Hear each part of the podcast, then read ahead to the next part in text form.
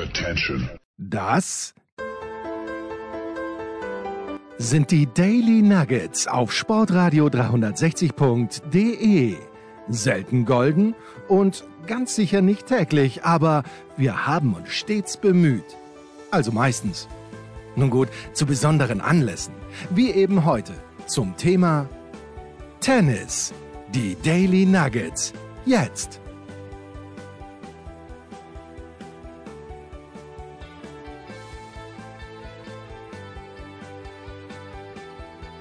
Montag ist es, der spätere Montagnachmittag und letzte Woche hat der Tennisprophet Andreas Thürö eine sehr nette Idee gehabt, die ich natürlich gerne aufgreife. Servus Andi.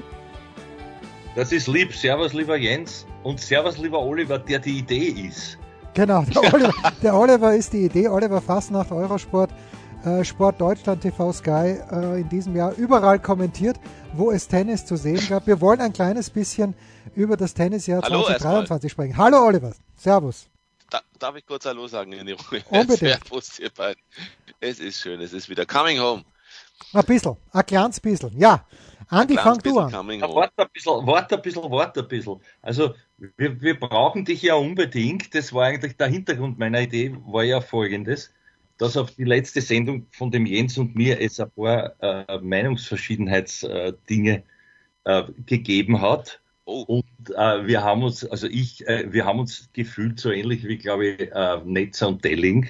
Also Mhm. mit einem zwinkernden Auge, deswegen ist nicht schlecht, wenn ein Schlichtender dabei ist. Ja. ah, verstehe. Okay. Ah, ja. Na, hoffentlich bringe ich nicht noch mehr Netzer und Delling rein dann, denn sonst wird es ja kompliziert wahrscheinlich. Ja, schauen wir. Na, schauen wir mal. Ja, Hätte lass- ich mir lass- vielleicht noch vorher anhören müssen. Nein, nein, lass uns das hinten raus, es ist in kurzen Worten erklärt, aber lass uns das hinten raus dann klären. Ähm, aber wenn wir jetzt zurückschauen auf das Tennisjahr 2023, Andi, du müsstest, nehmen wir an, du müsstest ein Buch drüber schreiben. Wäre das ein eher dickes Buch mit vielen spannenden Kapiteln oder ist es eher die, ja, die, die Sonntagsbeilage in der kleinen Zeitung Graz, die über acht Seiten nicht hinauskommt? Das ist eine liebe Frage, Jens, wo ich schon wieder lachen muss. Äh, danke, dass ich den Anfang machen darf. Also für mich einmal, ich fange einmal gleich an mit, mit, mit eineinhalb, äh, one and a half Crocodiles Trainern, wenn ich wüsste, was Trainer hast, auf, auf Englisch. Tier, Also, Tier. ah ja, genau. Also, es sind dann, Crocodiles haben wir ja eh im Tierreich. Also gut, aber damit es nicht gleich zu blöd anfängt, also für, ich habe natürlich schwer vermisst den Herrn, den Herrn Raffer, den Herrn Roger nicht, obwohl ich jetzt nachgeschaut habe und gesehen habe, der ist ja eigentlich erst offiziell 2-0-2-2 zurückgetreten. Also sozusagen die erste Saison ohne die beiden beinahe. Ja, und das, das hat mich natürlich schon ein bisschen, da habe ich mir gedacht, was soll ich mir jetzt noch anschauen? Ich wurde dann aber entschädigt.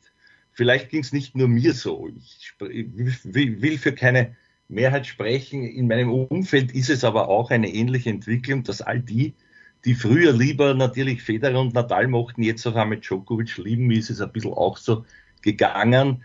Es wird diese Ära zu Ende gehen, aber wir sind ja bei diesem Jahr, da ist sie noch nicht zu Ende gegangen und da war der natürlich, wenn man sich das so anschaut, von den großen Titeln her nach wie vor der Dominator. Die anderen kommen näher. Ähm, du, ich, ich, ich spreche gern über das Jahr, aber jetzt, jetzt sind wir ja dabei, einmal irgendwie erst hineinzugleiten und deswegen würde ich jetzt äh, mich wieder zurückziehen zu Beginn. Oliver, gibt's, wenn man dich jetzt wirklich ganz schnell fragt und sagt, komm, Oliver, die besten drei oder die drei Spiele, die, die drei Matches, lass mal mal, fangen wir bei den Herren an, die dir in Erinnerung geblieben sind, geht dir, würde dir sowas leicht von der Hand gehen? Weil es sind Nee. ja doch enorm viele Spiele gespielt worden, ja. Äh, oder äh, müssen wir, wollen wir gleich wirklich mit Novak Djokovic beginnen, der drei Grand Slam Turniere gewonnen hat, der nicht den Davis Cup gewonnen hat, sehr wohl aber die ATP Finals. Und teilst du auch diese, ja, also wir haben ja alle, hoffe ich, eine ge gewisse Distanz zu, zu dem, was wir beobachten und zum Teil auch kommentieren. Also du vor allen Dingen, Oliver, ähm, aber diese, ist deine Bewunderung oder deine Wertschätzung, sagen wir so, Wertschätzung ist neutraler als Bewunderung, deine Wertschätzung für Novak Djokovic auch in diesem Jahr ebenso gestiegen wie die vom Andi? Ich hatte nie eine Nichtwertschätzung und der Andi ja, glaube ich, auch nicht und wir alle drei ja nicht. Ähm, Das heißt, wir haben, also ich habe immer fand immer die, die Leistungsfähigkeit, die Konzentrationsfähigkeit, die Professionalität, dieses äh, in Momenten, in denen man denkt, ah, na, es ist äh, irgendwann wird es ja mal vorbei sein, zu sehen, oh nee, es ist nicht nur nicht vorbei, sondern es ist auch so, dass man nicht an ihm vorbeikommt. Ähm, das fand ich immer schon bewundernswert und äh, deswegen, also für mich bleibt es dabei, dass er eigentlich äh, tatsächlich die überragende Persönlichkeit dieser Saison ist, nach wie vor die überragende Persönlichkeit des Herrentennis ist. Ähm, so gesehen, nein, da hat sich also nichts geändert. Im Gegenteil, ähm, man muss immer noch mehr auch Respekt vor der Leistung zollen, auch wenn man ihn nicht mag, was ich hiermit aber nicht gesagt habe. Ähm, und dazu kann ich dir leider zu den Matches, ist es wirklich so, also das ist, das ist so schwierig zu sagen, ähm, da ist mir ein Match in Erinnerung geblieben, das besonders in Erinnerung geblieben ist. Also es gibt eines sicherlich, wo ich wo ich sagen muss, das war, das war vielleicht auch einfach, weil es, weil es der Audi eine große, eine große Leistung auf, auf ganz großer Bühne war, sicherlich der Alcaraz-Sieg gegen Djokovic in Wimbledon. Das hatte schon etwas sehr, sehr Besonderes. Aber das wäre jetzt nicht das Match des Jahres für mich. Also da werde ich im Laufe des Zuhörens mir auch Anregungen von euch holen und selber noch ein bisschen stöbern. Ich halte es für sehr, sehr schwierig ähm, zu sagen, Match 1, Match 2, Match 3. Ich kann es schlicht nicht. Es tut mir leid macht ja nichts. Mir würde es auch nichts per se einfallen, aber natürlich dieses Wimbledon-Finale, Andy, wenn wir jetzt bei Djokovic bleiben und wenn du sagst, Andy, die Konkurrenz ist näher gekommen, da weiß ich nicht, ob ich ganz deiner Meinung bin, ähm, aber dieses Wimbledon-Finale und dieses Halbfinale, diese Niederlage gegen Yannick Sinner jetzt im Davis Cup in der Finalrunde in Malaga, das waren die beiden Matches. Djokovic hat ja so wenig verloren, dass man eigentlich jede Niederlage von ihm auseinandernehmen könnte. Aber das waren die beiden Matches, die Djokovic dringend gewinnen wollte und wo man gesehen hat, aha, er ist dann doch menschlich, was äh, auf dem Tennisplatz ein großes Fragezeichen hätte ich da dahinter gesetzt. Denkst du wirklich oder woran machst du es fest, Andi, dass die Konkurrenz wirklich näher gekommen ist an Novak Djokovic? Naja, ich möchte zuerst noch einmal äh, was sagen. Mir hat das ganz gut gefallen, deine Frage an den Oliver. Also ich habe ein, ein herausragendes Match äh, gesehen und das war dieses äh, Finale beim Tausender in Cincinnati zwischen Djokovic und Alcaraz. Also das war für mich eines der spannendsten überhaupt und auch mit diesen, glaube ich, abgewehrten Matchbällen. Also da war eigentlich alles drinnen und da habe ich das Gefühl gehabt, auch wenn man jetzt wieder sagen kann, naja, der Djokovic, da hat er wieder herumlamentiert und so weiter, aber, aber wenn man sich vielleicht nur den letzten Satz anschaut, der dann eben im Tiebreak auch zu Ende gegangen ist, also das war für mich ein absolutes Highlight. Andere könnte ich jetzt auch nicht so, nicht so sagen. Das Sinn hat mir sehr gut gefallen, aber, aber dass ich Matches in, in Erinnerung hätte, äh, eher nicht. Ansonsten wollte ich sagen, na ja, äh, wenn man sich das anschaut, man, du, natürlich hat der Djokovic das meiste noch gewonnen, aber dahinter es ist, das hast, hast du dann ja auch gesehen äh, beim, beim, beim Sinner und so, dass der jetzt wirklich näher kommt auch und, und, und und auch, auch der Alcaraz zumindest in der ersten Jahreshälfte da mehr als auf Augenhöhe war. Äh, der Rune hat ihn geschlagen. Es sind, glaube ich, nur sechs Spieler, die ihn schlagen konnte. Musetti war auch dabei in diesem Jahr. Das hast du letztes Mal schon gesagt, Jens. Also ähm, ich, ich finde, die kommen geschlossen näher und er wird ja nicht jünger. Ja, dass er natürlich die Fähigkeit hat, noch immer als absoluter Marathonmann über die, über die Long Distance äh, da Spiele mehrheitlich wie ich finde, im Kopf zu entscheiden. Das, das ist ein ganz, ganz großer Vorteil, dass der Körper noch immer, äh, ich will nicht sagen, so gut ist wie vor zehn Jahren, aber dass du da keine, nicht, nicht einmal einen, einen Viertelschritt äh, siehst, den er verloren hätte im Laufe der Jahre. Das ist schon auch groß. Aber deine Frage ging ja dahin, äh, ja, also das ist eigentlich das, warum ich, woran ich nicht festmache, aber, aber die kommen näher. Es ist ja nicht so, dass, dass sich die nicht alle weiterentwickeln. Und jetzt, äh, spätestens jetzt mit dem Jahreswechsel, es, ist, es, es werden große Ziele noch bevorstehen, aber ich finde halt geschlossen war schon zu sehen, dass man, dass man den Djokovic backen kann. Dass es auf der großen Bühne ein einziges Mal war. Und da wirst du, Jens, vielleicht oder auch der Oliver zu Recht sagen, dass das hätte, hätte der Djokovic vielleicht nicht hergeben sollen oder dürfen, aber Alcaraz hat auch davor, hat, hat auch brav gespielt, hat, glaube ich, Queens gewonnen. Also da, es sind schon so Anzeichen, was ihn halt auch auszeichnet, ist vielleicht, dass er es für sich äh, klug, am klugsten einteilt, am klügsten einteilt, weil er ja relativ wenig spielt, dadurch noch frisch ist und, und anderes hier Alcaraz, die haben dann so, so Hänger irgendwie. Auch der, gut, beim Sinner kann man es nicht sagen, der ist ja erst, wie ich finde, durch das Engagement des Herrn Cahill dann gereift und in der zweiten Jahreshälfte explodiert nach oben. Aber diese Konstanz übers Jahr zeichnet ihn halt noch aus, dass er schlagbar ist, das, das hat man schon gesehen. Und er hat ja nicht wirklich so überzeugend gewonnen. Also es ist ja nicht so, dass der jetzt Leute 0-0 wegbaggert. Ja, er, er, muss jedes Mal auch kämpfen und so. Und deswegen finde ich also, dass, dass dieses Gap nicht mehr so groß ist, wie es vielleicht noch letztes Jahr war. Wenn du, wenn du zum Beispiel ähm, Djokovic Australian Open nimmst, äh, das ist natürlich schon beeindruckend, wie der da auch vielleicht mit einer vermeintlich machbaren äh, Konstellation in den Matches, aber trotzdem der Minor, Rublev, Paul, alle in drei Sätzen abgefieselt, davor Dimitrov und dann Tsitsipas im Finale. Klar, da gibt's ja immer Momente, in denen der Gegner mal das drehen könnte, aber da haben wir ja schon x-mal drüber gesprochen, diese mentale Stärke, die natürlich wieder Andi sagt, ähm, äh, ist natürlich auch ganz meine Meinung. Das ist der Unterschied. Das, also Djokovic ist der Unterschiedsspieler, weil keiner mental so stark ist wie er. Nicht mal annähernd, würde ich sagen wenn es dann wirklich darauf ankommt und weil er damit eben aufgrund der Basis immer noch körperlich äh, da zu sein und eben die Grundlagen zu besitzen, eben großartiges und fantastisches und erfolgreiches, vor allen Dingen erfolgreiches Tennis zu spielen. Auch an Tagen, an denen er nicht so gut spielt, mit allen Tricks, die dazugehören, die aber einfach wirklich dazugehören, finde ich, ist er halt deswegen für mich der Unangefochtene, weil keiner hat es bisher verstanden, wie wichtig diese mentale Qualität ist und arbeitet, keiner arbeitet daran so sehr und nach wie vor wie Novak Djokovic. Deswegen ähm, kann man sagen, ja, die sind, du hast schon recht, Andi, die sind näher gekommen. Alles kommt ein bisschen näher an ihn ran.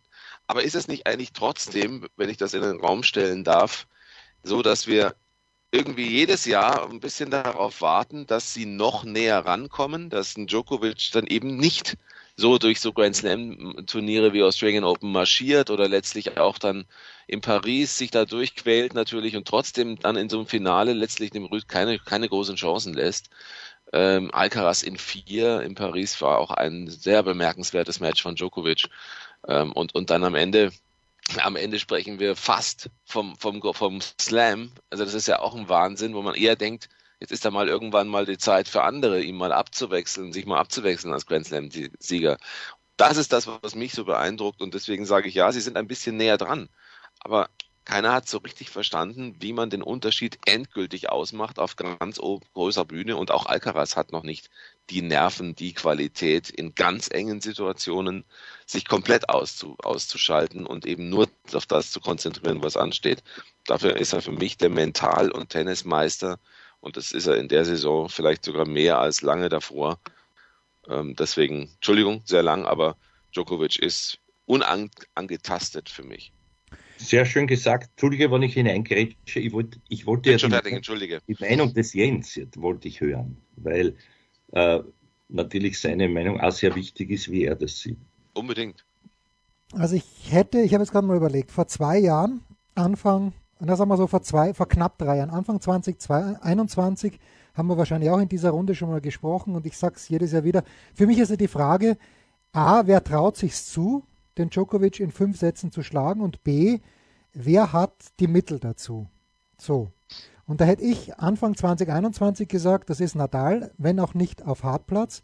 Und das ist der Dominik. So, das wären die zwei gewesen, wo ich sage, die trauen sich zu, weil sie es schon geschafft haben. Der Dominik hat den äh, Djokovic schon mal geschlagen, Best of Five, äh, in einem Spiel, wo es wirklich um was gegangen ist, nämlich in Roland Garros, zweimal sogar. Und jetzt überlege ich mir, wer traut sich's zu? Und da sage ich, Medvedev traut sich's zu, Alcaraz traut sich's zu und Rune traut sich's wahrscheinlich auch zu, aber der ist nicht gut genug. So, dann bleiben für mich nur noch zwei Leute übrig, die ihn wirklich schlagen könnten. Und das ist Medvedev, der, ich habe ihn in Wien persönlich darauf angesprochen, ich habe gesagt, Daniel, wenn du diesen Rückhand-Passierball machst, beim Satzball, zweiter Satz US Open, glaube ich, du gewinnst das Finale, weil Djokovic da ein bisschen müde war, weil das Spiel von Medvedev ihm nicht so taugt. Dann sagt Medvedev zu mir, ja, weiß ich nicht, war auch sehr müde. Aber ich glaube, Medvedev kann es, nur bei dem weiß ich nicht. Der macht jetzt Urlaub und steigt erst bei den Australian Open wieder ein. Ja, und Alcaraz hat es gezeigt, dass er es kann. Das sind halt wieder nur zwei. Ich traue es keinem Zverev zu, Ich traue es dem Rune nicht zu, Becker hin oder her. Ähm, dem Tsitsipas sowieso nicht mit seinem Riesenloch auf der Rückhandseite. Also ich sehe halt einfach niemanden. Und ich glaube auch nicht dran, dass sich Djokovic, für den das so wichtig ist, die Australian Open, die Grand Slam Turniere, dass der in der dritten Runde gegen Fabian Maroschan einen richtig schwachen Tag hat, wo er dann ausscheidet oder gegen irgendeinen, also gegen Gesetzten sowieso nicht mehr. Aber das passiert ihm halt nicht. Oder damals gegen Dennis Istomin, wer sich erinnern kann. Ich weiß das ja nicht mehr. Aber es ist ihm halt passiert, aber sowas passiert ihm nicht mehr, weil es ihm einfach so wichtig ist. Und das, das finde ich halt auch, das, ich meine, das unterstreicht ja nur das, was der Oliver und, und, und du, Andi, gesagt hat, diese, er weiß halt, dass er, er weiß, dass er nicht zu besiegen ist, im Grunde genommen Best of Five im Moment. Außer vielleicht von den beiden, aber von den beiden anderen, von denen ich gesprochen habe, vielleicht jetzt auch Sinner, die trifft er ja frühestens im Halbfinale. Und wenn er mal im Halbfinale ist und die Moorrübe immer größer wird vor seiner Nase, dann holt er die sich auch. Das ist meine Meinung. Ich glaube, mhm. ganz kurz, Andi, ich glaube nicht, dass er weiß, dass er der Beste ist und alle schlägt, sondern ich glaube genau das anders. Ich glaube, er weiß, dass er normalerweise viel mehr Probleme bekommen würde, wenn er nicht so spielt und sich so, so auf das alles konzentriert, wenn er nicht seine, wirklich seine, seinen Kopf so einsetzt, wenn er nicht mit all seinen Mitteln, die er sich über seine Erfahrungen und über diese Jahre an, an Riesenerfolgen auch erarbeitet hat und immer wieder weiter daran gearbeitet hat. Ich glaube das schon, dass er im Bewusstsein ist, ich muss auf allerhöchstem Level ja, meines, meiner mentalen Qualität spielen. Naja, weil du hast ja gesagt, er weiß, dass er der Beste ist. Ja. Und da glaube ich tatsächlich, dass er weiß, dass er es eigentlich nicht mehr vielleicht ist. Mit allem zusammengenommen.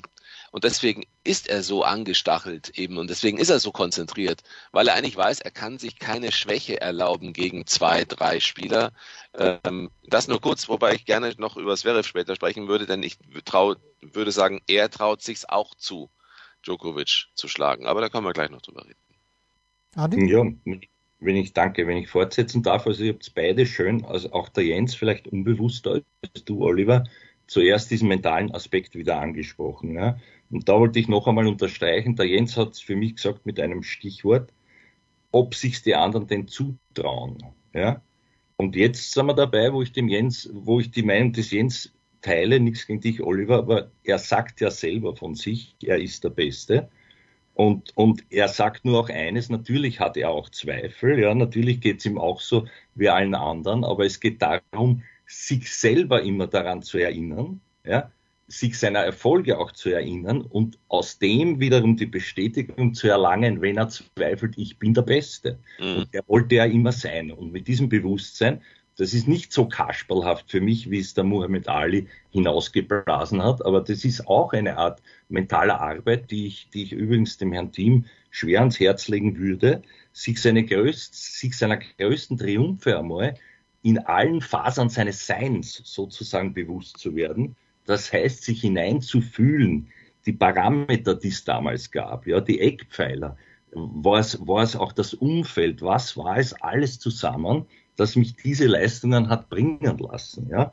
Und darum predigte ich das auch immer in meinen bescheidenen, aber doch hier und da Keynotes, dass es, dass es sowas wäre wie eine Pflichthausaufgabe, vor allem für Profisportler, gerade wenn es gut rennt, sich aufzuschreiben und zu reflektieren, na, was war denn gut? Weil wir in dieser heutigen Zeit, auch alle, die zuhören, glaube ich, zugeben müssen, wir versuchen immer nur das Negative wegzukriegen und sind uns fast nicht mehr bewusst, was wir da alles schon miteinander geleistet haben, wofür wir uns auf die Schulter klopfen können. Also da bin ich beim Jens und der geht auch mit diesem Bewusstsein hinein. Aber Oliver, da bin ich wieder bei dir, natürlich zweifelt er auch, auch wie jeder andere. Aber ich glaube, also ich glaube das schon, dass das so ist und dass er nicht muss, sondern dass der jetzt gerade, wo er diese Entspannung hat, dass ihn keiner mehr einholen wird. Ich glaube, der Rafa, den wir beide so lieben oder vielleicht Two in the Half, auch der Jens. Aber in the Half, nein. Naja, na ich glaube nicht, dass ihm der das noch streitig machen wird können und dann ist eh aus. Also dann werden wir uns zurücklehnen und, und wir werden auch wahrscheinlich in 30 Jahren, weiß ich nicht, ob wir hoffentlich diese Runde noch zusammenbringen, altersmäßig Toi, toi, toi. Mit, mit das will keiner, das will keiner hören. das weiß ich. Ach, weiß ich nicht. Ich, sagen, ich weiß nicht, ob das noch wer hören will. Aber, aber ihr, wisst schon, ihr wisst schon, was ich meine. Also das ja, ist ja wirklich, obwohl ich habe es auch in meinem Leben, ich habe auch gesagt, als der Björn Borg aktuell ist, kann keiner mehr. Du, dann Sampras, na nie mehr kann das einer über Federer, das ist unübertreffbar. Also du siehst dann doch alle zehn Jahre oder alle tut sich was. Nur der Generation jetzt, da bin ich auch wieder beim Jens, dem, ich finde beim so sehr ich den mochte, gerade am Anfang den Rune, da fehlt irgendwas spielerisch. Und auch vom Mindset her, wenn ich jetzt das noch einmal heraus, bin ich wieder zu lang, aber das ist halt mein Lieblingsthema, ja, dass sich die alle, der Rublev hat es jetzt einmal schön gesagt, ich weiß nicht, ob ihr das gelesen habt, und da frage ich mich, ich wenn er das selber weiß, genau, hab, ja. wenn du das geschrieben hast, und es geht, es geht genau darum, dass er gesagt hat, also ich glaube, äh, dann sagst du Jens, ich kann mich nicht mehr so genau erinnern, aber die Quintessenz war, er weiß, er ist der mental mit Abstand schwächste dieser vier, fünf, sechs, die noch vor ihm sind. Und da müsste er, also da muss ja die Konklusion sein, da muss ich das in den Griff bekommen. Das schaut aber nie so aus und es wird immer noch eher der, der Zertrittschläger. Wir lachen alle drüber, es geht uns selber auch so, aber wir sind ja keine Profis. Also wenn ich weiß, ich habe das größte Manko, dann setze ich dort an und dann reise ich mit zusammen und dann halte ich einmal so die Goschen wie ich jetzt endlich. Ja, wir sind, glaube ich, äh, gar nicht so weit voneinander äh, entfernt, äh, wir drei und ich zu, deinem, zu dem, was du gesagt hast, Jens. Dann habe ich es vielleicht auch ein bisschen falsch verstanden, denn ich dachte, dass du damit meinst, er, er, er kolportiert das auch nach außen. Ähm, und das macht er ja nicht. Ja, hat, also, aber lass ganz kurz, er hat Anfang des Jahres hat er in Adelaide ja gewonnen und mhm. da hat Sebastian Korda im Finale Matchball gegen ihn gehabt.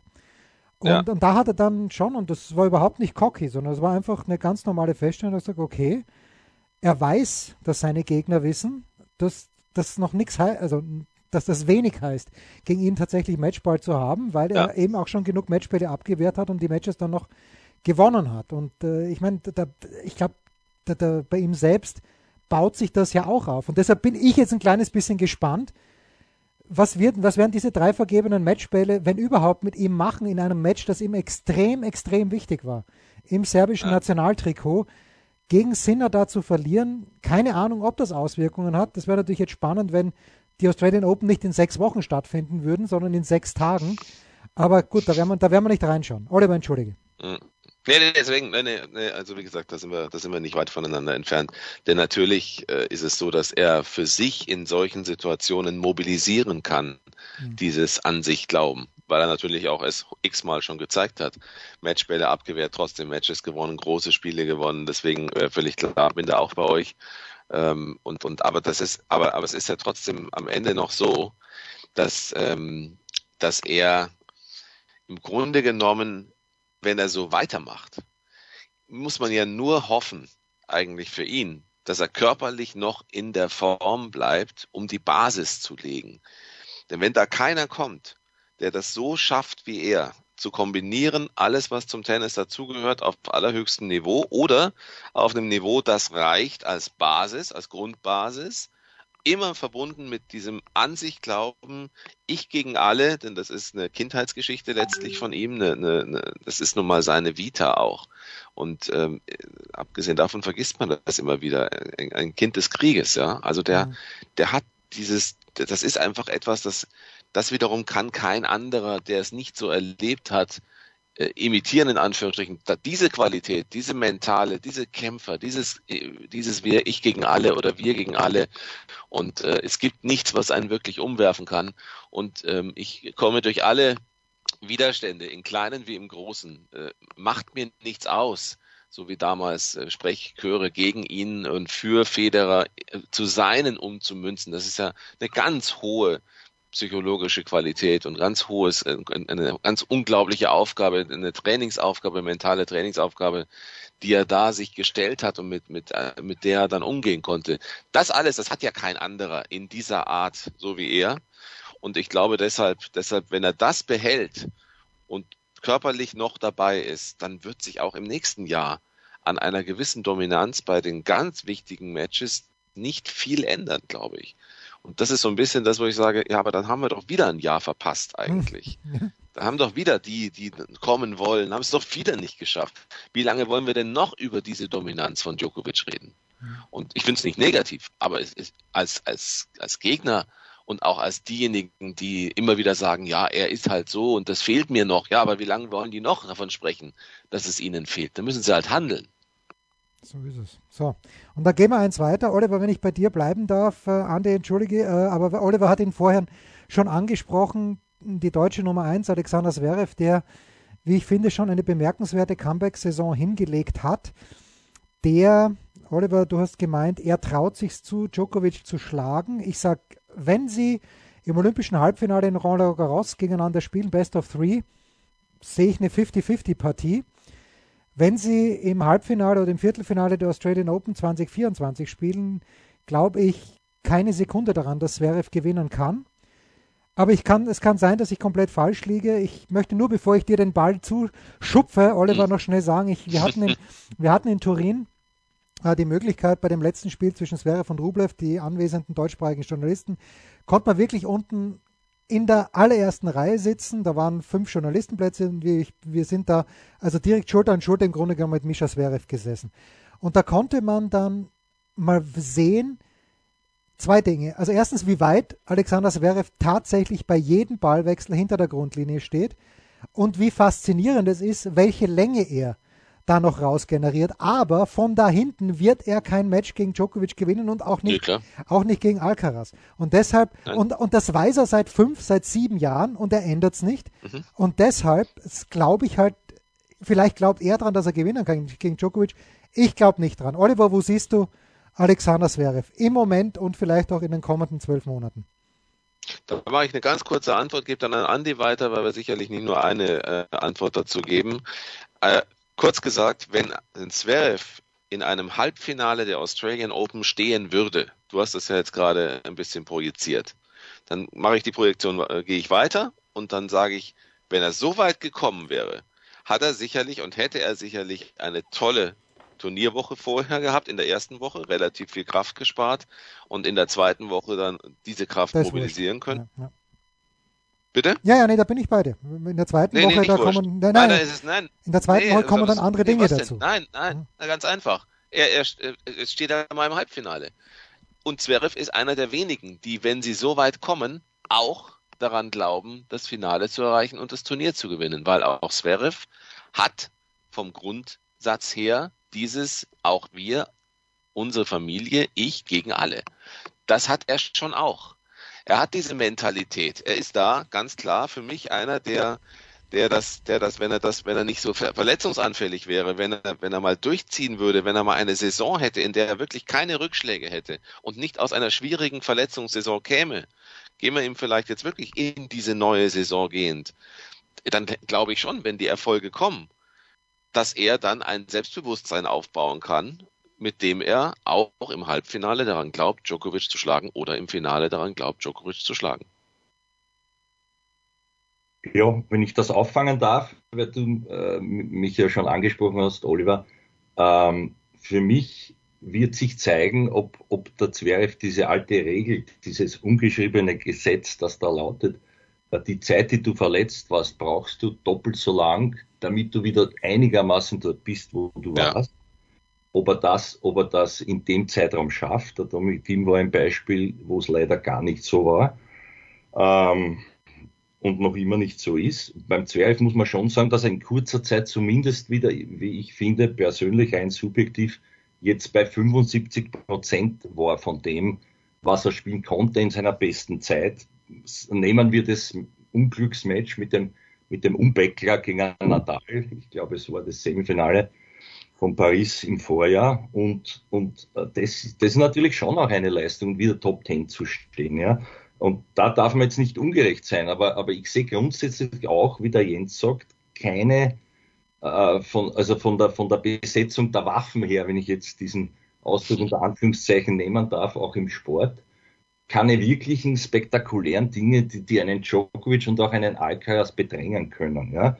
Und, und wie der Jens auch völlig, finde ich, richtig sagt, von da hinten gewinnt er nichts. Ans Netz gehend sehe ich ihn nie, außer mit Schüssen, weil, weil er leider das Element gar nicht hat, dass er einen Rückhand Slice spielen könnte, dem er nachgeht oder, oder irgend sowas, wo er sich mit, mit, mit, mit, mit äh, Raffinesse annähert und dadurch ein Überraschungsmoment kreiert. Das sind alles Dinge, die die anderen schon, äh, oder die anderen, Alcaraz hat, ja, sagen wir mal so. Rune auch ansatzweise, wenn er, wenn er halt auch noch vorstürmt und, und oft zu oft ins Messer läuft gegen Djokovic, aber da tut sich was Unberechenbares und das sehe ich beim Zverev so nicht, aber nachdem das Thema Zverev war, finde ich schon beachtlich, Top Ten wieder zurück zu sein nach einer relativ kurzen Zeit und jetzt in dieses neue Jahr zu gehen, hoffentlich mit Selbstvertrauen und auch mit einer Ruhe, weil er hat ja schon viel bewiesen und dass er noch besser spielen kann, ich glaube, da, da müsste mir auch recht geben.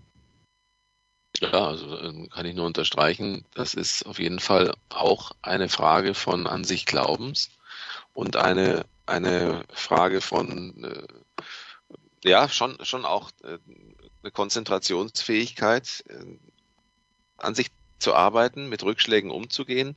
Also grundsätzlich glaube ich, die, dass der, die Entwicklung der Karriere von Zverev, das natürlich war das äh, ein, ein Schlüsselmatch, ganz klar, denn daraus hätte eine ganz andere Entwicklung inzwischen entstehen können. Er war an dem Tag auf jeden Fall in der Lage, Nadal zu, zu besiegen. Und ich glaube tatsächlich, dass das deswegen so ein Schlüsselmatch ist, weil hätte er es geschafft, würden wir über eine ganz andere Situation sprechen, nämlich einen Zverev, der immer stärker werden würde, immer, immer selbstbewusster, ähm, er hat unglaublich an seinem Aufschlag gearbeitet. Das ist nach wie vor so, dass es natürlich auch ein Fail sein kann. Aber er hat sehr stark daran gearbeitet, dass es eher eine Waffe ist als ein Fail. Finde ich auf jeden Fall äh, schon mal eine, eine Steigerung. Er hat durchaus auch daran gearbeitet, etwas dichter an der Linie zu spielen. Das mag sein, dass er immer wieder in alte Muster zurückfällt, aber das macht er seit Jahren. Darüber sprechen wir auch seit Jahren. Und jeder hat so ein altes Muster. Äh, ist das bei Rublev, das nicht, nicht cool bleiben können, diese total sich selbst im Weg stehen und, ähm, äh, und bei ihm ist es halt immer noch, immer wieder die Positionierung. Aber ich glaube, das ist einfach auch schwer aus sich rauszukriegen. Äh, das, das ist nicht so einfach abzustellen, weil es auch eine Frage von Wohlfühlposition ist, von, von Komfortsituation, aus der heraus er eine stabile Erdung mit dem Platz hat, sozusagen. Da kannst du ihm hundertmal sagen, geh näher an die Linie. Ähm, er macht es dann halt nicht intuitiv, weil er denkt, ich brauche ein bisschen Zeit. Das ist ja letztlich auch das Teamproblem. Wenn ein Team versucht, sehr offensiv und aggressiv zu spielen an der Linie, merkt man, dass er sich nicht wohlfühlt weil er Angst hat, dass er nicht die Vorbereitung hat für seinen Schlag und weil er nicht das Tennis dazu hat, eben immer wieder diese geblockten Bälle zu spielen. Und deswegen glaube ich, muss man es ihn auch ein bisschen lassen. Und dann greife ich mir selbst an die Nase und sage, ja, ich habe immer wieder gesagt, er spielt zu weit hinter der Grundlinie. Wir sagen das alle.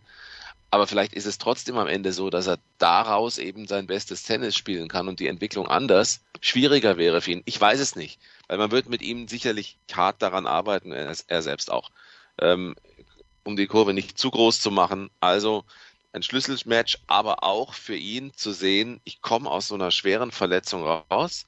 Ich muss mir diese Zeit geben und du hast es ja so schön angesprochen, Andi, das Thema Team. Der eine macht so, der andere macht so Beides sind sehr unterschiedliche Persönlichkeiten, aber wir können schon uns das ansehen, wie sie damit umgehen und wie Zverev damit umgegangen ist, finde ich persönlich positiv. Schön. Dann uh, let's close on this note. Also den ersten Teil. Pause.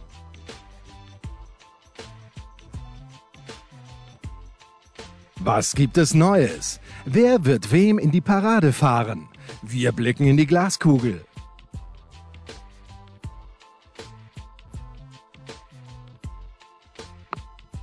So, jetzt haben wir uns also an den Männern abgearbeitet. Es gäbe wahrscheinlich noch 48 weitere Spieler, die wir gerne näher unter die Lupe genommen hätten. Zum Beispiel Aslan Karacev, der ja wieder zurück. Nein, nicht Aslan Karacev. Wobei, den, den mag ich gern. Aber wir wollen. natürlich.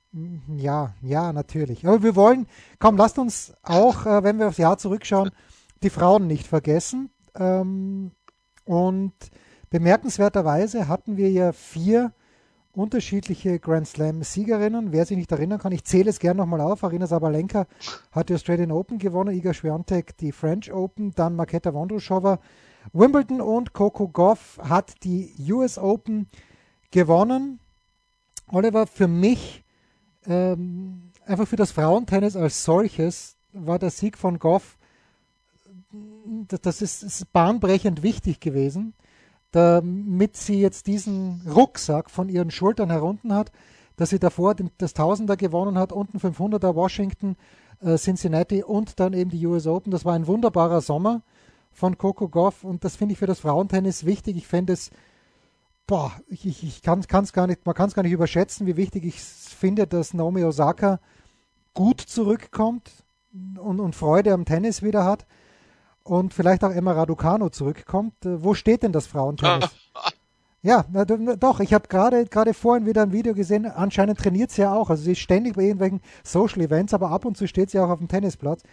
Also wenn die drei Frauen mit, mit dermaßen viel Charisma in irgendeiner Art und Weise beim Tennis vorne mitmischen und gerne auch die wunderbare Iga Swiatek spielerisch wunderbar, dann ist alles gut. Aber ist alles gut beim Frauentennis? Oder liegt da dann doch was im Argen, abgesehen davon von dieser schwachsinnigen Planung Cancun anzusetzen, bevor man nach Sevilla fliegen muss?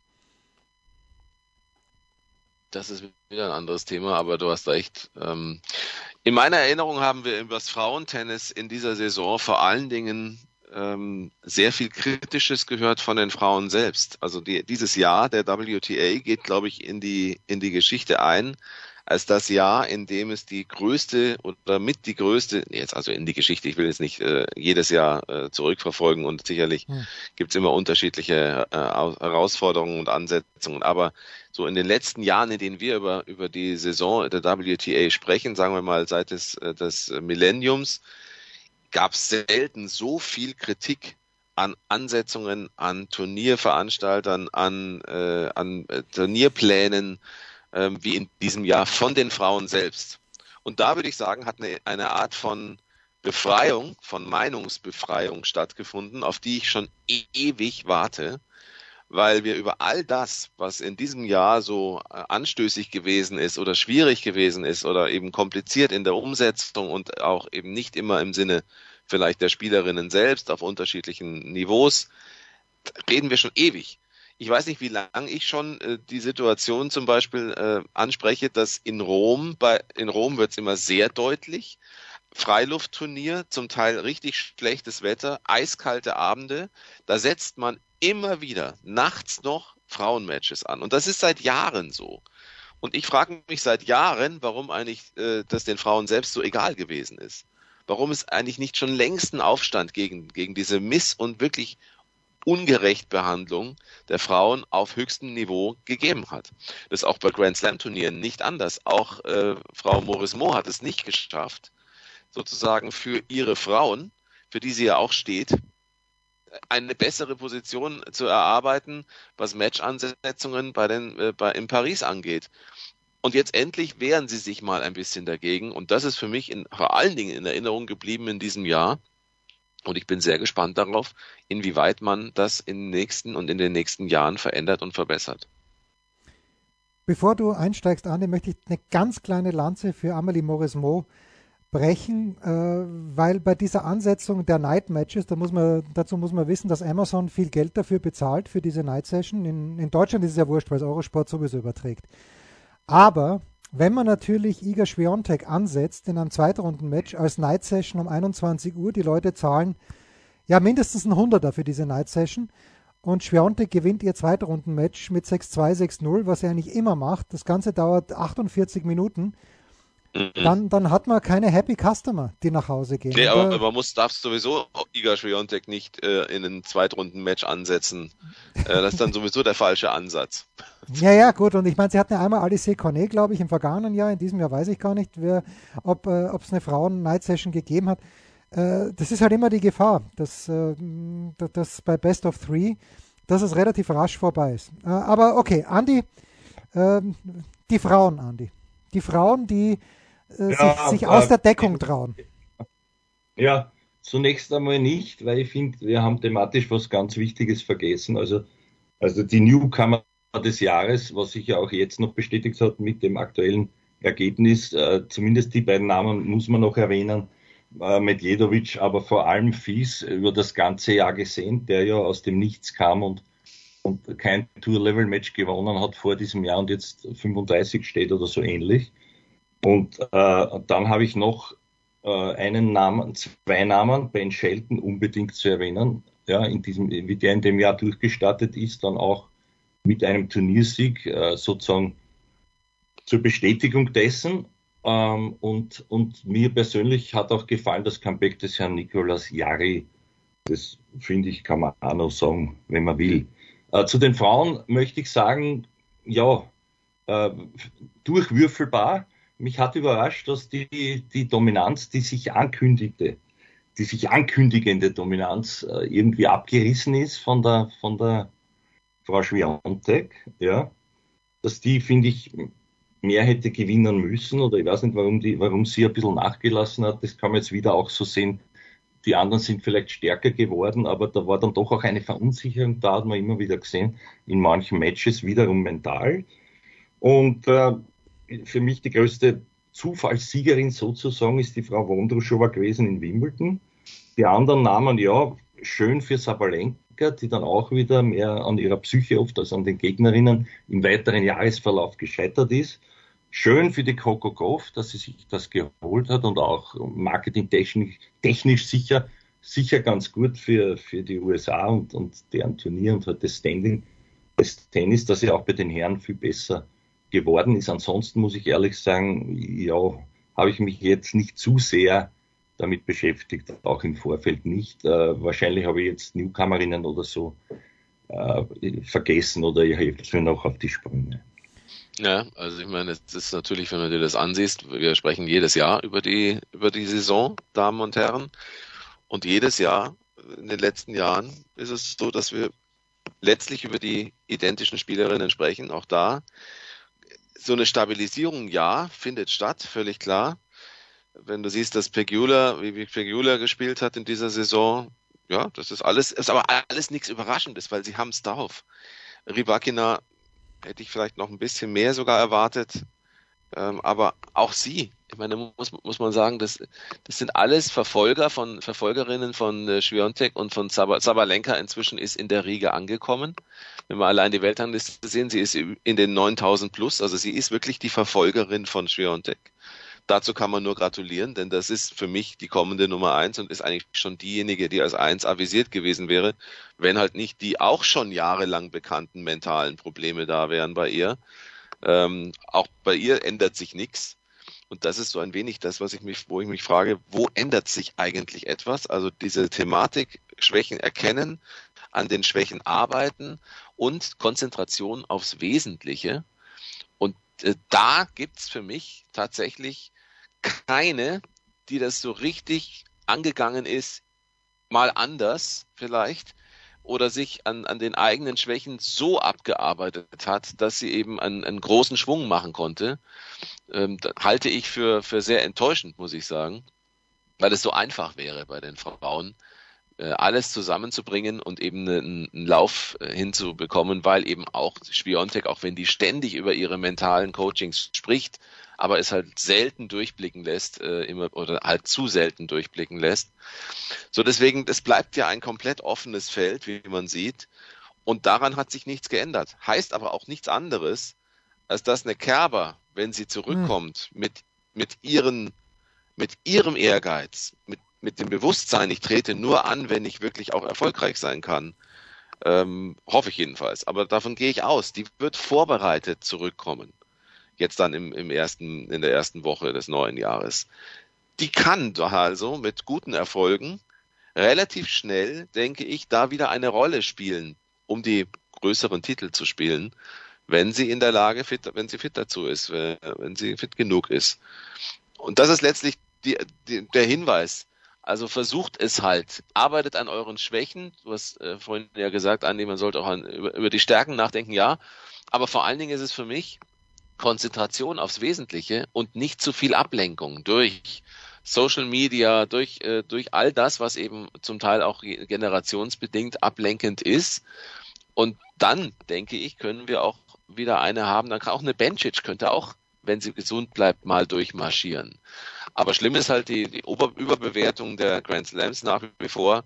Und das ist der einzige Grund, weshalb auch eine Schwiontek sich so lange da oben hält, weil ich spielerisch und von ihrer, ihren Auftritten her der Meinung bin, dass sie eben nicht die überragende Nummer eins ist, wie es für mich nach wie vor Djokovic bei den Herren ist, sondern eine Spielerin ist, die man packen kann, wenn man nur noch mehr daran glauben würde. Und davon, daran scheitern einige halt. Ja. Okay, äh, ja. Wie siehst du das, Jens? Gut, also was bei Schwiontek, ich meine, was halt so überragend ist und was so außergewöhnlich ist, ist einfach ihre Beinarbeit. Die ist so schnell und antizipiert so gut und äh, das, das ist einfach herausragend und die einzige, die da auf einem Level mit ihr spielt, ist die Goff, aber Coco Goff kann halt nicht so gut Tennis spielen. So, das ist mal mein erster. Spielt natürlich wunderbares Tennis, aber nicht so gut wie mit dieser Vorhandschwäche, die die Schwerunter eben nicht hat. Und dennoch gab es mindestens zwei Matches, wo ich mir die Haare gerauft habe in diesem Jahr. Und äh, es kommt ganz selten Feedback zum Tennis. Aber mir wird immer vorgeworfen, nicht immer, aber wenn Feedback kommt, dann heißt es, warum bin ich so streng mit der Schwerontek? Ja, weil ich denke, dass sie niemals gegen Svitolina in Wimbledon verlieren darf. Das ist unmöglich, ein Spiel, das nicht zu verlieren ist für sie.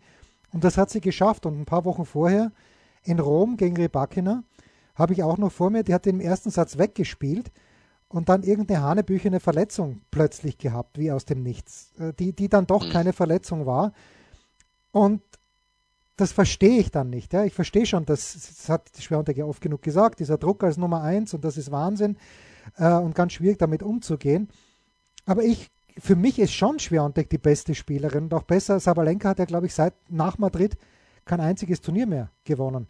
Warum sie das US Open Finale verloren hat, weiß er wahrscheinlich bis jetzt noch nicht. Aber muss man halt auch sehen. Sabalenka super begonnen das Jahr und danach ist es weniger geworden.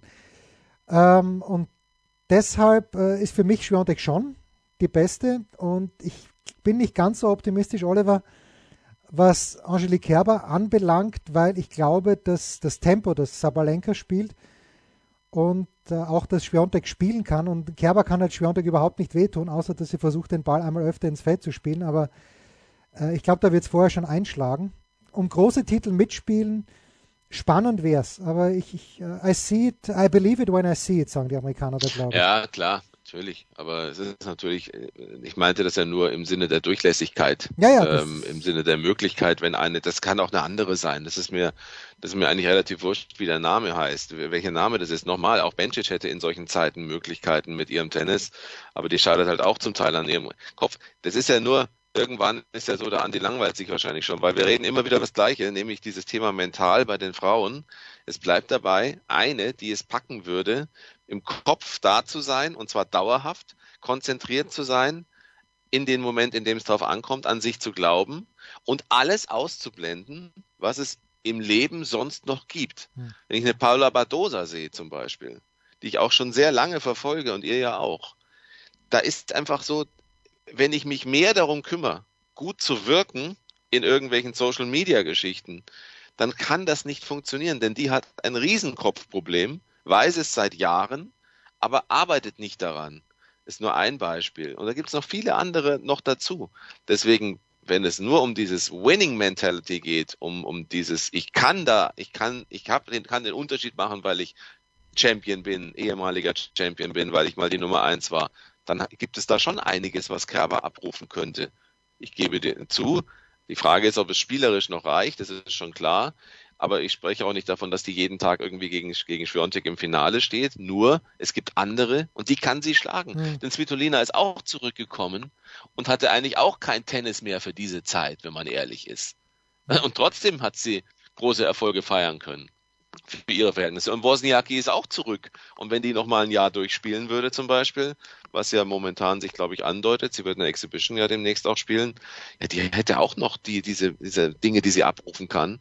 Und am Ende bleibt es immer nur das Thema, und dann bin ich fertig, Schiontek gewinnt sehr, sehr viele Matches, weil die Gegnerinnen nicht die Mittel haben, aber nicht, weil sie sie nicht haben, sondern weil sie sie nicht einsetzen. Der richtige Schlag zur richtigen Zeit.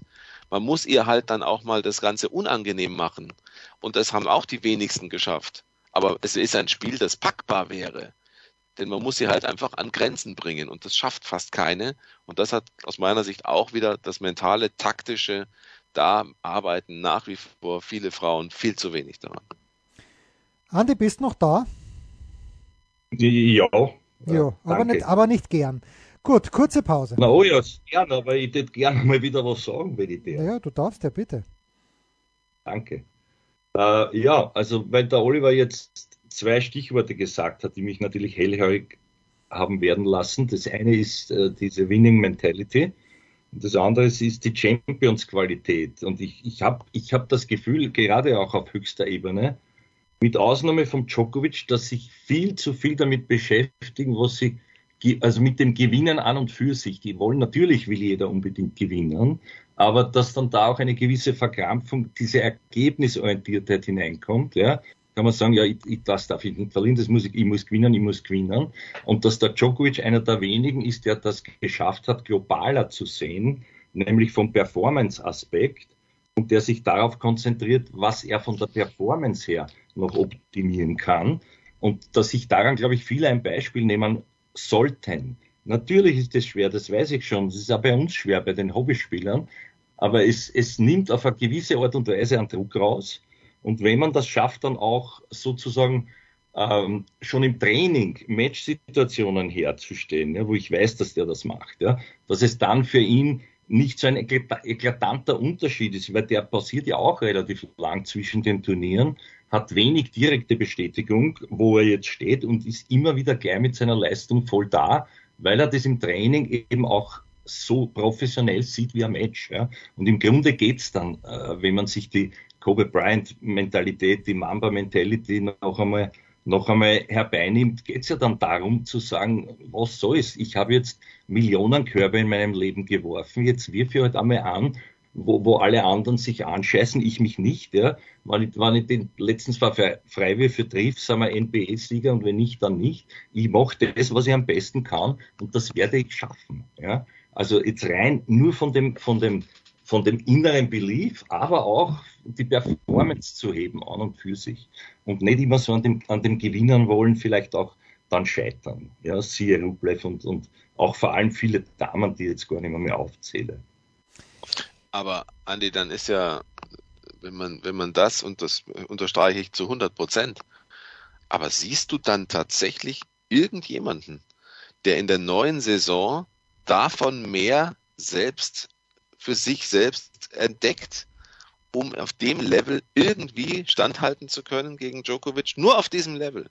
Siehst du da jemanden? Na, fundamental, na, von der mentalen Seite her nicht, weil ich auch glaube, dass das, dass das nicht begriffen wird. Ja? Eben.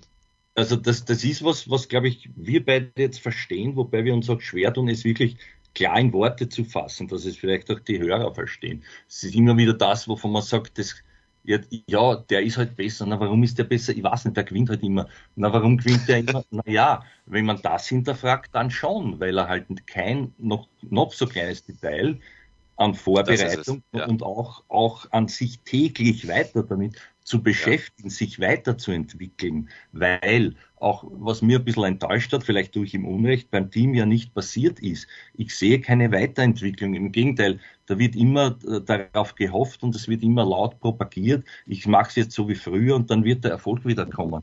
Nix. Ich stehe schlecht vorher.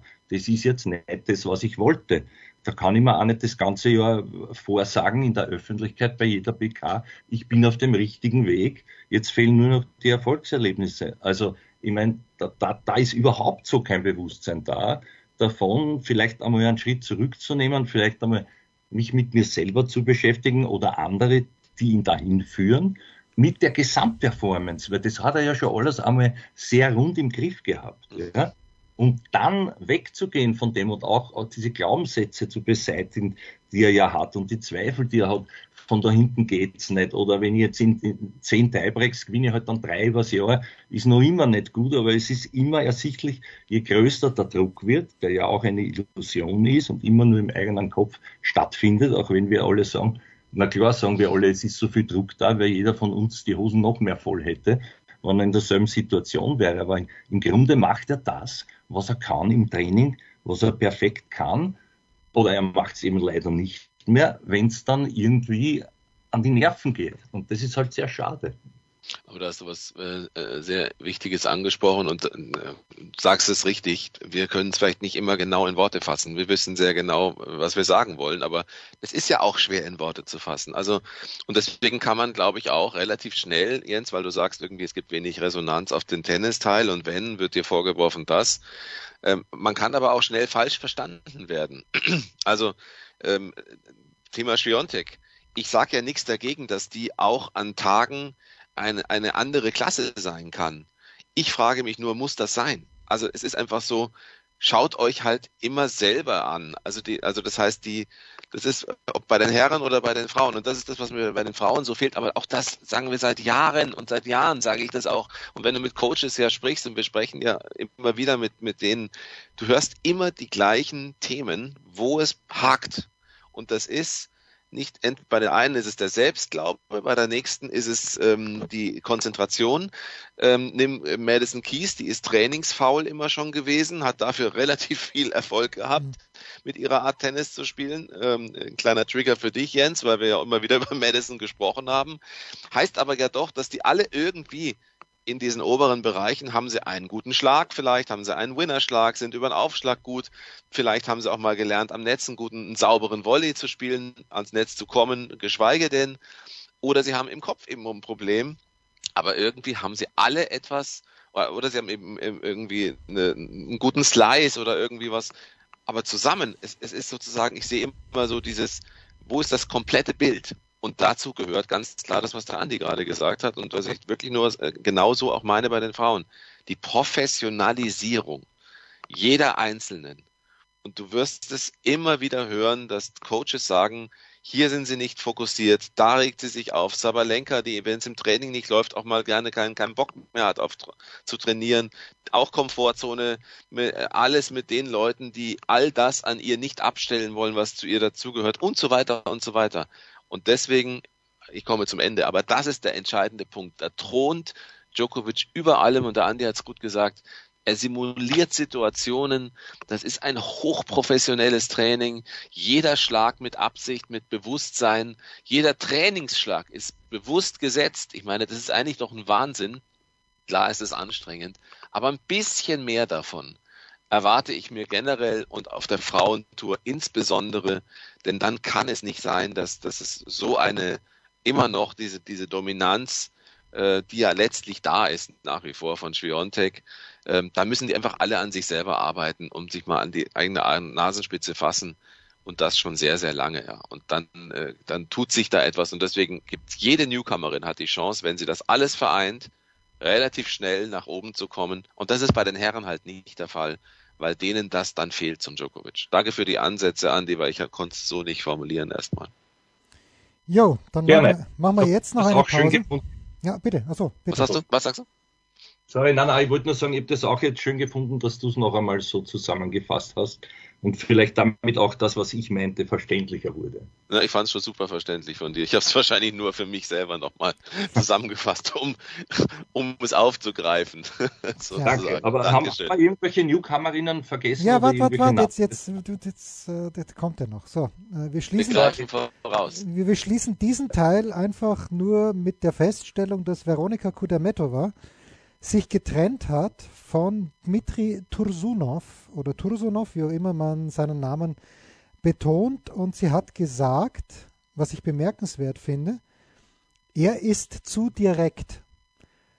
Und sie sagt, manchmal wollen wir Spielerinnen eben irgendwas nicht hören oder manchmal wollen wir irgendwas nicht tun. Und dann wird man halt, wie Veronika Kudametova Nummer 10 der Welt, verdient sich dumm und dämlich als Nummer 10 der Welt, machen wir uns da überhaupt nichts vor. Aber gewinnt halt auch nichts, weil ich glaube, Novak Djokovic lässt sich halt schon noch was sagen. Und wenn er merkt, äh, mein Coach hat mir nichts mehr zu sagen, dann wechselt er den Coach. Das sind vielleicht die das großen. Ist, ja. Bitte. Ja, und das schreibt sehr, sehr gut genau die Probleme der Coaches, die ernsthaft mit den Spielerinnen arbeiten wollen, an ihren Schwächen arbeiten wollen. Und beschreibt sehr, sehr gut genau diese Situation des äh, Coachings in der Familie. Nämlich äh, unglaublich viele, und da können wir auch über ganz große Namen sprechen, die es einfach gerne haben, dass sie am Ende dann doch der Mutter oder dem Vater sagen können, ich mache das jetzt nicht, Daddy, oder ich mache das jetzt nicht, Mama, ähm, weil ich habe da jetzt keinen Bock drauf. Und äh, ein bisschen, ein bisschen äh, vereinfacht dargestellt, diese Wohlfühlsituationen, an denen lassen sich die wenigsten, aus denen lassen sich die wenigsten rausholen und deswegen kommt wenig Entwicklung rein. Und für mich ist, äh, das ist, weil du sagst, gut, Dermitov war Nummer 10 der Welt und so, gibt es ganz viele Beispiele. Es ist das Berdig-Syndrom, über das wir häufig schon gesprochen haben, der auch nicht diesen letzten Biss hatte wie Djokovic, aber letztlich eine Menge technisch drauf gehabt hätte, um einen noch viel erfolgreicheren Weg zu gehen. Aber es hat gereicht. Ja. Es läuft doch, es lief doch gut für ihn, oder? So. Natürlich. Ja. Pause. Ein Fallrückzieher von der Mittellinie? Ein Skiflug über einen Viertelkilometer? Oder einfach nur ein sauber zubereitetes Abendessen? Unser Mitarbeiter, unsere Mitarbeiterin, unser Darling der Woche.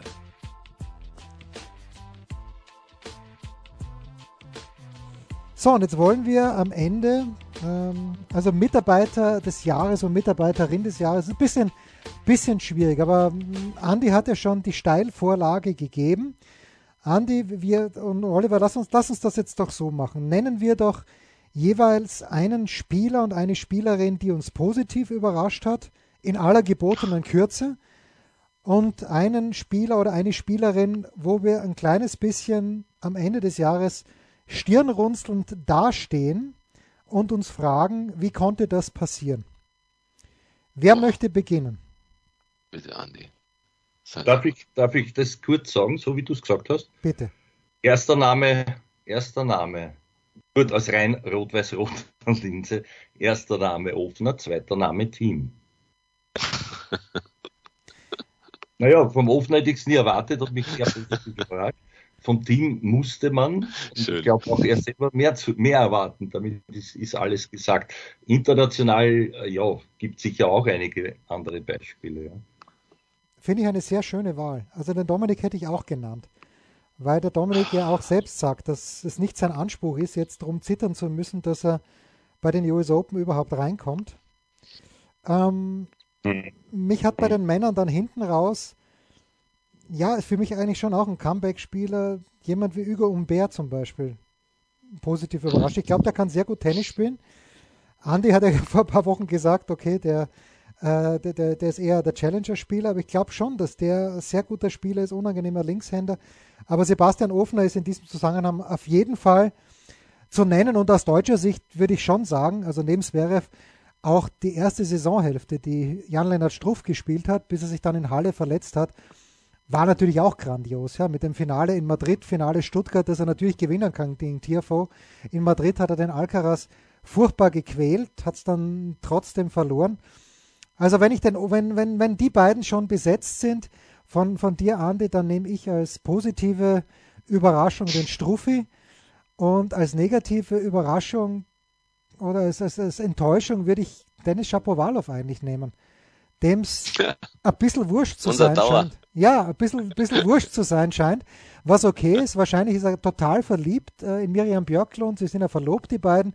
Jetzt waren sie noch in Abu Dhabi beim Formel 1 Grand Prix. Ist auch großartig. Fantastisch. Vielleicht war es das schon mit Dennis Shapovalov, aber vielleicht kommt er noch mal zum Tennisspielen zurück. Oliver.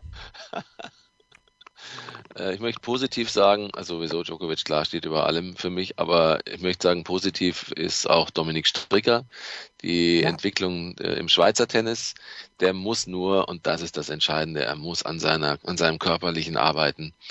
Denn spielerisch hat er unglaublich viel drauf. Er hat aber leider zuletzt in den letzten Wochen auch nach den US Open, das war zu viel. Und ich weiß auch äh, vorher schon immer wieder mal, dass man Matches auch mal gespielt hat, wo er, glaube ich, nicht in hundertprozentiger äh, Verfassung war. Also da wünsche ich ihm, dass er an seiner körperlichen Basis arbeitet, noch mehr diese Verletzungsanfälligkeit hoffentlich in den Griff bekommt. Ihm und dem äh, Didi Kindelmann wünsche ich das sehr und dem Schweizer Tennis sowieso. Also Stricker finde ich durchaus trotzdem eine positive Erscheinung mein Gott, und ich fand auch das ein oder andere Murray-Match wirklich sehr schön. Also, dass er überhaupt noch dabei war, war auch eine angenehme Sache. Und Enttäuschung, naja, was, was ist eine Enttäuschung? Ich meine, wenn du sagst, Chapovalov, da ist halt auch nicht mehr drin. Und das Ähnliche muss man natürlich auch sagen, Tsitsipas, aber das ist für mich keine Enttäuschung, sondern es ist einfach so, es gibt irgendwie, the sky is the limit, aber der, der, dieser, der Horizont beginnt relativ früh schon. Also, da kommt nicht mehr, glaube ich. Auch einer, auf den wir ja immer wieder gesetzt haben, als einer der Jungen, die nachrücken. Erinnert euch daran. Aber da passiert nichts aus meiner Sicht. Ja. Aber enttäuschend ist das jetzt nicht in dem Sinn. Bei den, bei den, Frauen lege ich was, vor. Oder, oder, aber was, was, was, was, was ja. das noch erfreulich ist, was ich noch, bevor es vielleicht untergeht, sagen muss und, und will, weil der Jens zuerst gesagt hat, äh, manche trennen sich. Es gibt auch welche, die sich ewig binden wollen und die das jetzt sozusagen beschworen haben. Der Herr Sandgren hat sich verehelicht und Shevchenko Potapova, beides ja. Weltklasse-Spieler, Ring bzw. Spieler, sind auch eine Ehe eingegangen. Also ich finde das schön. Und leider ist die Frau Konterweit von der Bildfläche verschwunden, die ist zurückgetreten. Das wollte ich auch noch sagen. Danke, jetzt war's es. Ah, sehr schön, dass du die erwähnt hast, ja. Das ist ja. schön. Gut, auch eine, die mal mit Tursunov gearbeitet hat. Ja. Aber alles nicht dauerhaft. Ja, ja der, aber es ist eben nie dauerhaft, weil es halt anstrengend ist, sich ähm, immer wieder Spiegel vorhalten lassen zu müssen, wenn man es gewohnt ist, eigentlich eher gepampert zu werden. Bei den Frauen mache ich den Anfang, weil, ähm, nicht, nicht weil, ich sage einfach eine Frau, die mich dann immer wieder nein, ich nehme nicht die eine, ich nehme jemand anderen, weil mir, ihr, weil mir ihr Spiel einfach taugt. Und mir, es ist so schade, dass sie sich am Ende des Jahres wieder verletzt hat, weil Carolina Muchova, das macht einfach Spaß, der zuzuschauen. Die spielt so schlau und äh, geht den Bällen nach und spielt einen sauberen Wolle, was ja ganz, ganz selten ist bei den Frauen. Also Carolina Muchova wünsche ich vor allen Dingen Gesundheit im kommenden Jahr und sie hätte die French Open ohne weiteres gewinnen können. Und ähm, ja, was soll man sagen? Also der Name Paula Badosa ist, ist ja schon gefallen. Das, das, das ist einfach sehr, sehr anstrengend. Bei den Frauen äh, enthalte ich mich einer negativen Überraschung äh, oder einer Enttäuschung.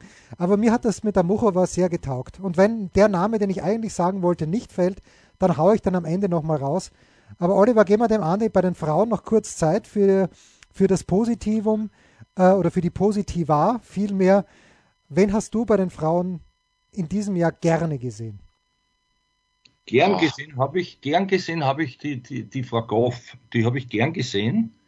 Die, das hat man am meisten, also da, da sehe ich sozusagen das Mindset und, und diese Fähigkeit, wenn die Umstände passen, etwas durchzuziehen, nicht, nicht dann nervös zu werden, sondern das sich auch zu holen. Jetzt kann man sagen, die andere hat mitgespielt, ja, das war dann ein guter Umstand, aber du musst das trotzdem erst gewinnen.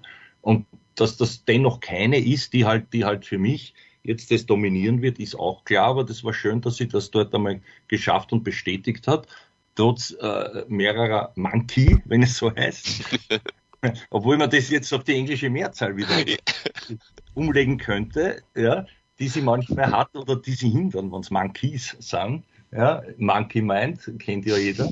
Weiß ich nicht. Also bevor ich mich jetzt verblödel in meinen, in meinen äh, Wortkombinationen, ich glaube, man weiß, worauf ich hinaus wollte. Für mich hat die, die habe ich gern zugeschaut, weil, weil mich das auch wirklich fasziniert hat. Die ist noch jung, man darf nicht vergessen, wie jung die noch ist. Und ich finde, die hat also in gegebenen Situationen die beste Mentalität, um sozusagen sich solche Dinge wirklich zu holen. Während viele andere, mich auch gut, dass du Rybakina noch erwähnt, erwähnt hast im Laufe des Gesprächs, Oliver, da sehr enttäuschen. Also auch von den weiteren brauchen wir gar nicht reden. Also ich will jetzt keiner da sozusagen die, die schwarze Peterin, damit ich gegendert bin, umhängen, ja, in diesem, in diesem, in dieser, in dieser Konstellation. Das, das war's für mich und ansonsten, ja. Wunderbar. Schwarze das, die schwarze Petra, müsste man eigentlich sagen, oder? Schwarze Petra. Wobei, da bin ich, wieder, da bin ich schon wieder bei Petra Schwarz. Bei der oder? Wo Nein, Petra Schwarz-Ritter, die Petra Ritter, hat ah. den Herrn Schwarz gehört, die heißt jetzt Petra Schwarz. Damit wird das wieder passen. Ja. Oliver. Ja, bei mir ist, ist so, du hast gerade gesagt, äh, Ribakina aber erinnert euch mal, wie die durch die durch die Turniere gepflügt ist am Anfang, durch die großen äh, Australian Open Finale, das kann sie auch gewinnen.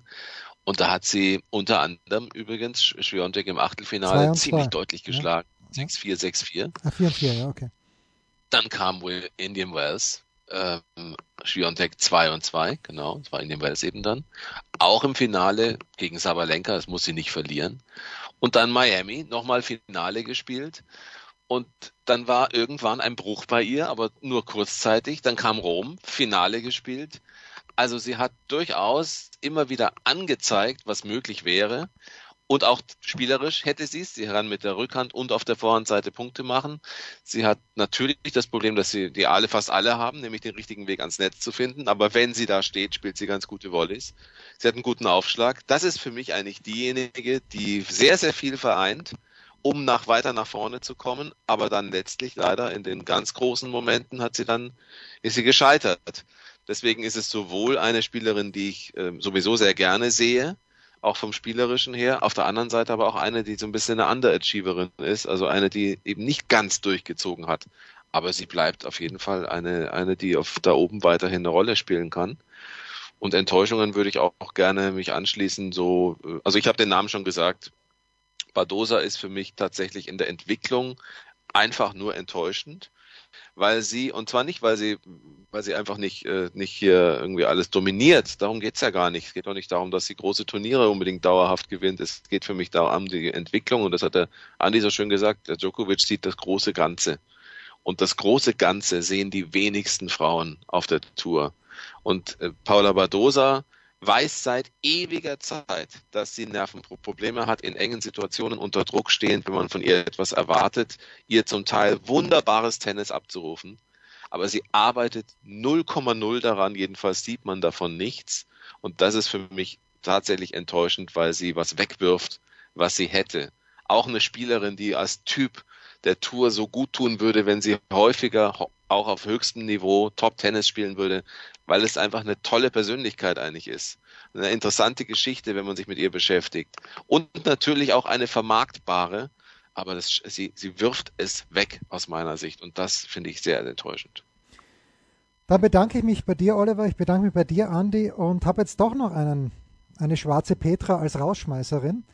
Und ich dulde keine Widerrede, aber wenn man als hochgesetzte Spielerin, und okay, die Auslosungen waren nicht günstig, mit Muchova, Kostjuk und äh, Masarova, okay, Masarova war eine günstige Auslosung, da machen wir uns mal überhaupt nichts vor, aber wenn man als hochgesetzte Spielerin in Roland Garros, in Wimbledon und bei den US Open der ersten Runde rausfliegt, und ich spreche von Maria Sakari, dann war das keine gute Saison, auch wenn sie es am Ende heraus noch ein kleines bisschen gerettet hat. Das war's. Darf ich eine Frage noch stellen? Bitte. Das ist kein Widerspruch, sondern nur eine Frage. Andi, wie, was schafft Nadal in diesem Jahr? Ja, das habe ich auch gehofft, dass es noch thematisiert. Deswegen, aber Jens, ist ja wurscht. Der Gottschalk hat es vorexerziert. Ja, ich mag jetzt aber nicht noch eine Viertelstunde über Nadal reden. Ich sagte, wie es ist. Ich mag jetzt nicht eine Viertelstunde über Nadal reden. Nein, nee, nee, nur die kurze Frage. Was glaubt ihr? In aller Kürze ist es ist es, es könnte, was für ihn spricht, ist, dass er schon immer Dinge, äh, also noch, die ihm keiner zugetraut hat, doch geschafft hat. Eine vielleicht gewisse Entspanntheit, wenn er es denn schafft, wirklich, so wie er behauptet, völlig ohne Erwartung hineinzugehen, sich überraschen zu lassen. Äh, was gegen ihn spricht, ist klarerweise diese lange, lange Pause. Das wollte er zu Kerber noch gesagt haben. Bei allen Dingen, die die gewonnen hat, wenn ich so lange weg bin. Also ich glaube nicht in absehbarer Zeit. Aber ich, ich erwarte eine Abschiedstour. Mehr wird es für mich nicht sein. Ich erwarte keinen Grand Slam-Sieg mehr und, und also ich glaube nicht daran. Und, und ich, ich was, ich, der kriegt Wildcards en masse. Schön, dass man ihn noch einmal sieht. Ich werde auch versuchen, mit allen Mitteln mich in Paris äh, zeigen zu dürfen als Journalist und dann freue ich mich einfach privat, aber das wird für mich gewesen sein. Also nichts wirklich in, in, an Ergebnissen Messbares. Jens. Ich glaube, Nadal kommt nur zurück, wenn er auch glaubt, Turniere gewinnen zu können. Weil sonst hätte er sich jetzt nicht diese Quälerei angetan und ich glaube, er quält sich schon. Ich traue ihm ein bisschen mehr zu. Also ich traue ihm zum Beispiel, auch wenn das nicht sein Lieblingsturnier ist, Madrid. Ähm, gut, vielleicht nicht Madrid, aber Turniere wie Monte Carlo, wo er immer gut gespielt hat, oder Rom. Sowas traue ich ihm zu. Best of Five, Roland Garros, weiß ich nicht. Aber wenn sich's aufbaut, ich glaube wirklich, Nadal, Rafael Nadal möchte eben keine Abschiedstour, äh, sondern ich glaube, der möchte noch was reißen. Oliver. Ja, Mischung aus euch beiden. Ähm, Skepsis, sehe auch eher Abschiedsjahr, weil er im Laufe des Jahres, aber nicht weil er es jetzt schon so sieht, sondern ich denke, er wird im Laufe des Jahres schnell feststellen, ob es wirklich besser ist, das als Abschiedsjahr zu sehen oder tatsächlich nochmal zu intensivieren seinen Körper nochmal äh, auch einer Gefahr auszusetzen. Das wird er sehr bewusst, denke ich, ab, äh, für sich abschätzen lassen von all seinen Experten und Menschen in seinem Umfeld. Und wenn er aber den, das Gefühl hat, über so ein paar Testwochen, es ist, es ist machbar, auch gegen die Stärksten unter größter Belastung ähm, ein, annähernd sein Tennis zu spielen, glaube ich auch, dass in dem Jahr noch etwas drin sein könnte für ihn bei dem ein oder anderen Turnier, ja, denke ich auch. Also eine Mischung aus beiden. Aber ich freue mich irre, dass er wieder zurückkommt. Ja, gut, ich meine, das, also wer, die, dieses, dieser Einmarsch alleine von Nadal mit dem gesenkten Kopf, aber dann die, die linke oder die rechte Hand in den Himmel gestreckt in Roland Garros auf Philippe Chatrier. Das ist einfach so groß. Wer da keine Gänsehaut bekommt, hat Tennis nie geliebt. Ich okay. freue mich einfach, dass wir, wir auch wieder in der Runde, äh, auch mit äh, äh hier Andi, äh, du und äh, ich und äh, Jens, dass wir wieder über ihn sprechen können einfach. Weil also mir fehlt er wirklich, muss ich sagen. Ja, mir auch.